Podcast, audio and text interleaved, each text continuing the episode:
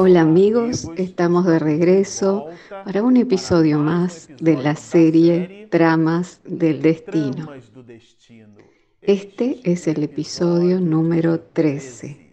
Bueno, a usted que nos está acompañando a través del canal, le decimos que estamos estudiando esta maravillosa obra denominada Tramas del Destino que se trata de un libro escrito por Manuel Filomeno Batista de Miranda a través de la pluma augusta y segura del medium bayano Vivaldo Pereira Franco. Y nosotros nos despedimos aquí analizando las observaciones del señor Rafael, cuando se entera de la noticia de que él estaba con el mal de Hansen y se observa a sí mismo internado en el hospital, presentando un estado de rebeldía provocado por el impacto que había sufrido con la noticia. Y en la tercera parte del final del capítulo anterior, en el episodio pasado, nosotros comentábamos que gracias a la misericordia divina, allí aparece a su alrededor un nuevo amigo. Estamos hablando nada más y nada menos que del enfermero que aparece en la historia,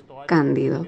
Y de esa manera nosotros nos despedimos del episodio pasado estudiando y trazando la historiografía y las observaciones de Manuel Filomeno de Miranda sobre lo que le había sucedido al señor Rafael. O sea que el, spotlight estaba sobre ese personaje. Ahora en este episodio nosotros vamos a estudiar y haremos un out-up, como se hace en el computador un tipo de alternancia entre el señor Rafael y ahora con doña Artemis.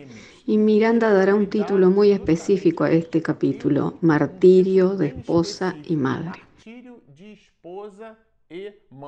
Un binomio en su condición, la de la doña Artemis como esposa, que debido a la situación que enfrentaba, eh, ya que estaba el señor Rafael hospitalizado, y en aquella época eso sería para siempre, y al mismo tiempo su condición, su papel de madre, porque ella tiene a Gilberto y a Lisandra, que comienza a presentar un cuadro psiquiátrico muy grave.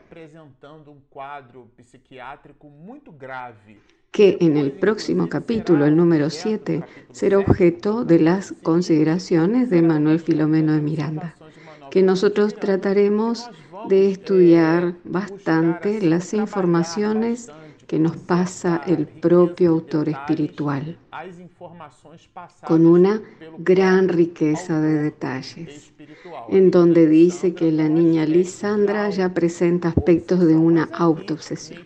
Pero aquí, en el capítulo número 6, él se ocupa de darnos información sobre Doña Artemis. Y leyendo el capítulo, mientras nosotros lo preparábamos, eh, el material para esta grabación, eh, nosotros comentamos con mi esposa Regina de que este material, a pesar de que el capítulo sea muy corto, él presenta un tipo de hipertexto porque cuando usted hace la lectura deduce que existen más textos dentro del mismo texto.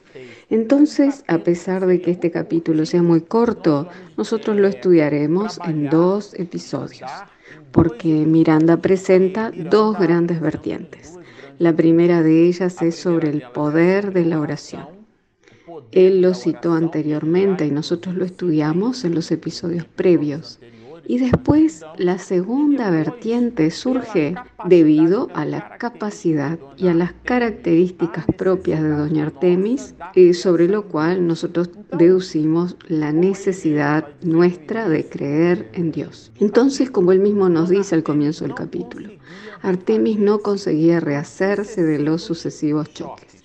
De hecho, si nos están acompañando y están haciendo la lectura de la obra con nosotros, ustedes recordarán que al comienzo de ella, eh, doña Artemis se casa y de golpe reconoce que se había casado con un tirano doméstico.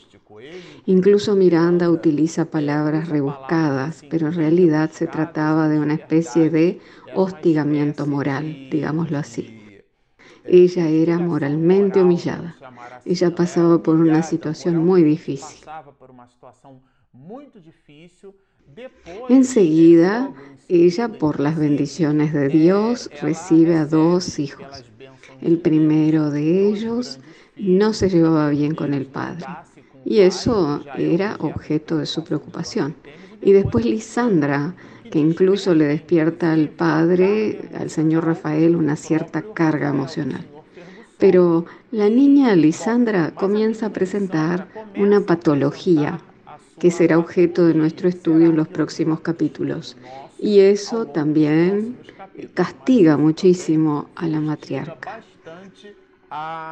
Ustedes después recordarán que ella misma se enferma gravemente, pero al tener el apoyo de Hermelinda, de ese ángel tutelar, que es la expresión que usa Miranda, y es ella quien la ayuda a disipar un poco esos sinsabores.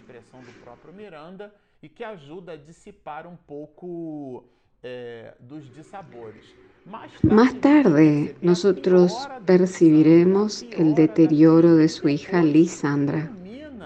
Y dentro de esa visión, eso culmina con el mensaje de que el señor Rafael estaría internado para siempre, tal como lo determinaba el tratamiento del mal de Hansen de aquella época y los desarrollos pertinentes a este asunto, considerando que él era comerciante y era quien sustentaba a la familia. A partir de ahora, ¿quién lo sustentaría? Y los familiares al mismo tiempo habían recibido una carta en donde se les requería que fueran a la unidad de salud a realizarse los exámenes. Todo ese conjunto de órdenes prácticas, digamos así, eh, una, una, secuencia de acontecimientos le produce a doña Artemis un estado que se denomina por el propio Miranda de martirio, que es el martirio de la mujer madre y de la mujer esposa. Entonces Miranda al respecto nos va a producir las siguientes anotaciones sobre la niña Lisandra. Eran monólogos durante los cuales exteriorizaba tan cruciales expresiones de horror que llegaba a inspirar profunda compasión. Entonces, haciendo abstracción de todo ese volumen de necesidades y dificultades que pasó doña Artemis, aquello era objeto de su preocupación en el momento en que está analizando este capítulo, en la fotografía de esta historia, porque la historia en sí es una película, pero si sacáramos una foto de ella, de este escenario en movimiento, veríamos a doña Artemis preocupada con su esposo y por consiguiente con el sustento de la familia y también con la niña Lisandra, de quien Miranda nos describirá que ella ya presentaba un cuadro muy grave quedaba fuera de eje, enajenada, alienada. Y ese comportamiento esquizoide eh, culmina incluso con una crisis de epilepsia. Se trataba de su hija y es dentro de aquel grave ecosistema le produce a doña Artemis una preocupación mucho mayor. Y ella, conviviendo en ese escenario, le produce lo que el propio Miranda denomina martirio. Entonces ellos buscan la opinión de un médico especialista, que Miranda lo describe aquí, que se ve, se muestra incapaz de solucionar el caso. Eh, la familia le, lo consulta a domicilio, pero él no comprende el motivo por el cual la niña Lisandra presenta aquel tipo de patología, a pesar de que era calificado como un cuadro psiquiátrico. Pero, por H o por B, después de que doña Artemis le habla sobre el caso de su familia, eso le da un norte al razonamiento de ese especialista. Y Miranda va a escribirnos así. El facultativo encontró una explicación para el grave trauma que la noticia ex temporánea causar a la joven, haciéndose acompañar de imprevisible frustración y consecuente depresión moral. Bueno, Él brinda e indica calmantes, sugiriéndole a ella que tuviera paciencia, porque se trataba de una enfermedad de largo curso y necesitaría de mucha paciencia por parte de doña Artemis. Y es dentro de ese escenario familiar, de ese filtro, es que ella una vez más busca la oración. Y aquí, como ustedes lo recordarán en más de una oportunidad, Miranda cita que Hermelinda y Doña Artemis oraban. En la vez pasada, en el episodio anterior, en donde nosotros comentábamos sobre ese asunto, Doña Artemis y Hermelinda poseían en realidad la compañía de los espíritus nobles. La misma madre de Doña Artemis, Doña Adelaida, y que es la matriarca eh, la que ejerce su influencia sobre Hermelinda para que se sintonizara con ella. Y así, de esa manera, pudiera producir palabras de esperanza, de proyección futura, saliendo un poco de aquella franja de frecuencia pesada.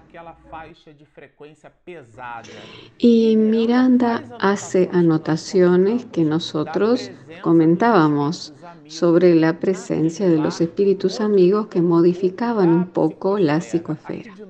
Y aquí nuevamente, en función del cuadro que presentaba Lisandra, vuelve doña Hermelinda a los mecanismos de la oración. Y Miranda nos brinda la siguiente anotación. En los breves momentos que podían, se entregaban a la oración, con la cual disminuían el ardor de las aflicciones que inexorablemente las vencían. Por lo tanto, en los momentos de dolor, tanto Hermelinda como Doña Artemis buscaban a la oración como un mecanismo lenitivo. Y aquí nosotros queremos aprovechar para explorar este aspecto que muchas veces nos trae Manuel Filomeno y Miranda sobre nuestra necesidad de orar en los momentos de la adversidad. El Evangelio, según el Espiritismo, nos dirá que las dificultades humanas son actuales o anteriores. Allan Kardec discurre de una manera muy emotiva y al mismo tiempo racional sobre esos asuntos. O sea que los problemas que nos acometen son el resultado de nuestra imprudencia actual o fueron conquistados como débitos ante la divinidad. O sea que fueron fabricados en existencias anteriores, pasadas. Y ahora ellas se manifiestan a través del impositivo de los procesos reencarnatorios. Y por H o por B, las entidades venerables son unánimes al otorgarnos el lenitivo como resultado de los mecanismos de la oración. Y existe una obra, un opúsculo un poco, poco estudiado por nosotros, que se llama La oración y que pertenece a Allan Kardec, así como otros libros que gravitan en torno al Pentateuco kardeciano, como son las obras Lo que es el espiritismo, que nosotros lo la estudiamos en este canal. El libro El espiritismo es su más simple expresión y la revista espírita. Todos esos muestran el pensamiento del codificador sobre los conceptos básicos, fundamentales de la doctrina espírita. Y en relación a la oración, observen la línea de razonamiento que nos brinda el codificador cuando nos dice así, hay leyes naturales e inmutables que no pueden ser abrogadas al capricho de cada uno, pero de ahí a creer que todas las circunstancias de la vida están sometidas a fatalidades, hay una gran distancia. ¿Sería esto objeto de un estudio únicamente sobre este libro llamado La oración? O sea, tendríamos que realizar una nueva serie solo sobre ella. Pero en este capítulo número 3, que es de donde retiramos este pasaje, Kardec discurre eh, previamente a esto en una línea de razonamiento que nos incita a reflexionar sobre algunos de nosotros que tenemos este pensamiento. Bueno, si Dios omnipotente y omnisciente, si Él sabe de todas las cosas que yo voy a pedirle, eh, aquello que Él ya está sabiendo que yo necesito, y apoyado en esa línea de razonamiento, desde ese aspecto, Él nos presenta la necesidad de la oración. Y lo primero es que las leyes de Dios y sus mecanismos, esas mismas leyes, son realmente inmutables. Pero nosotros tenemos frente a nuestras oportunidades especificidades que varían en la proporción directa a nuestra condición de arbitraje, o sea, de decidir, el llamado libre albedrío. Y nuestra libertad de elección, que es habilitada por el principio inteligente del universo, diga, y es facultado a todo ese principio, digamos que eh, es proporcional a nuestra cognición. Esa libertad de elección. estará siempre condicionada a nuestra capacidad de discernimiento, o sea que está directamente relacionada a nuestra libertad de decidir y de arbitrar. El proceso de decisión nos pertenece a nosotros mismos, pero eh, dicho proceso podrá tener la influencia positiva de los espíritus, quienes pueden conducirnos hacia los buenos caminos. Y esa influencia será potenciada siempre y cuando nosotros decidamos sintonizar con ellos. Entonces, Kardec dirá así, es posible, por lo tanto, que Dios acceda a ciertos pedidos sin perturbar la inmutabilidad de las leyes que rigen el conjunto. Entonces, es posible orar a Dios. Es posible solicitarle al Señor del universo que Él coloque una especie de spotlight eh, eh, sobre nosotros, ¿no? Nosotros hacemos comparaciones metafóricas porque no tenemos la visión absoluta de cómo es que eso se produce o cómo se producen los mecanismos en los cuales Dios logra abrazar en su seno cósmico y universal la percepción de todos los seres que gravitan en el universo. Eh, cuando nosotros hacemos un examen del cosmos, son billones y billones de astros que gravitan en el universo. Y el planeta Tierra es uno de ellos que recibe la luz del Sol. Y nosotros en el siglo XXI ya sumamos 7.300 millones de habitantes sobre la superficie de la Tierra y gravitando alrededor de la Tierra, nos dice André Luis, que la cantidad de espíritus desencarnados que circulan es aproximadamente cuatro veces más que su población, o sea, 4 por 7, 28, más los 7.300. Estamos hablando de que somos los encarnados y aproximadamente somos 30 mil millones de almas. Y si a usted le gustan los números, a esa cantidad puedes multiplicarla por los miles de millones de estrellas y por los miles de millones de planetas que gravitan alrededor de cada una de ellas.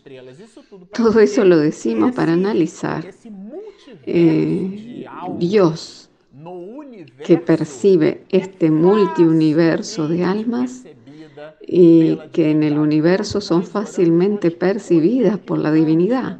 Y cuando nosotros oramos, nosotros nos conectamos con Él. Y Él está pronto para resolver. Es el Hijo que habla con el Padre. Entonces no tenemos que usar palabras sofisticadas en la segunda persona del plural. Muchas veces ustedes no tienen que decir nada, como lo dijo la Madre Teresa de Calcuta cuando le preguntaron, si usted estuviera frente a Jesús, ¿lo que le diría? Y ella respondió, nada. ¿Y qué cree usted que le diría? Y ella dijo, nada. Porque muchas veces el amor no necesita decir nada. Y muchas veces no hablar nada significa decir muchas cosas.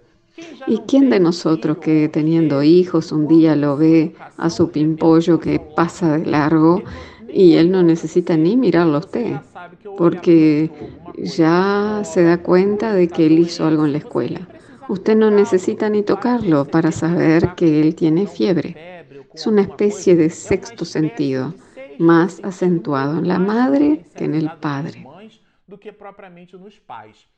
Pero existen aquellos padres que son madres y padres.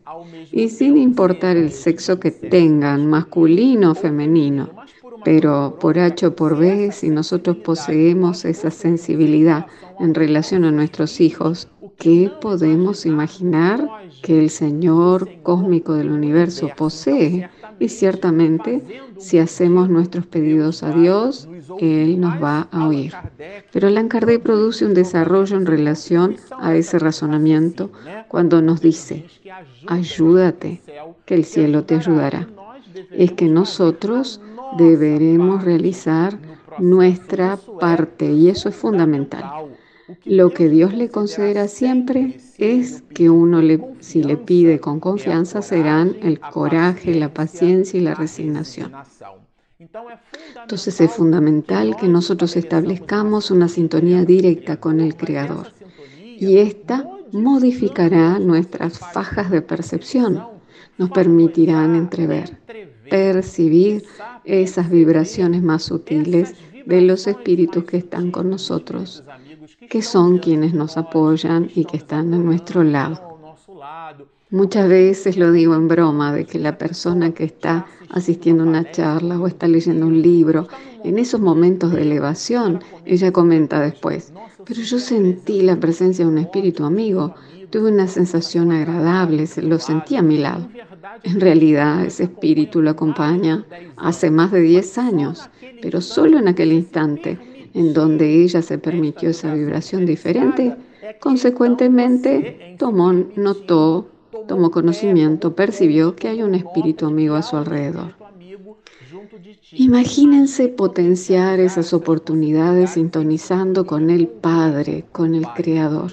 Y Alan Kardec nos dará un ejemplo sobre este punto y nos trae la idea de un hombre que se pierde en el desierto y estaba zozobrando, muerto de sed.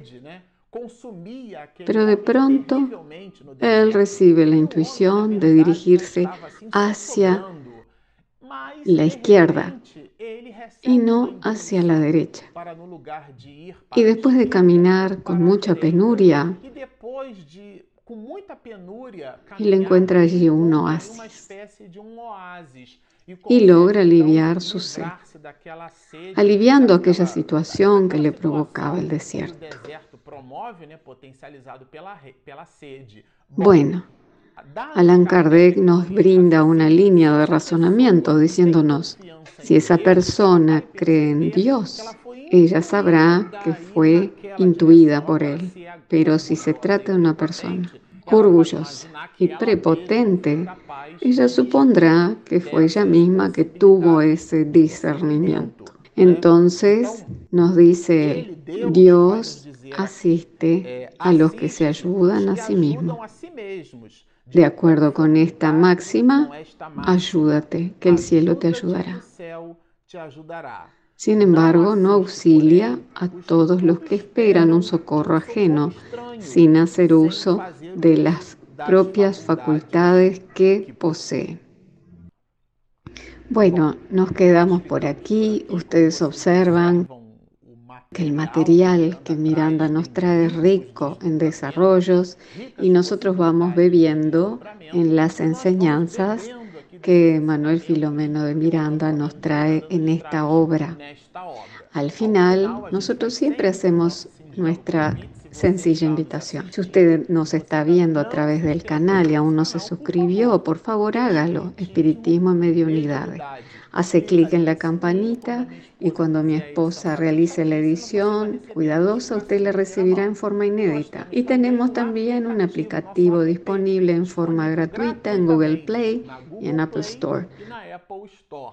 Usted lo encuentra como Espiritismo en Medio Unidades. Está hecha la invitación, baje nuestro app, inscríbase a nuestro canal, síganos y mucha paz.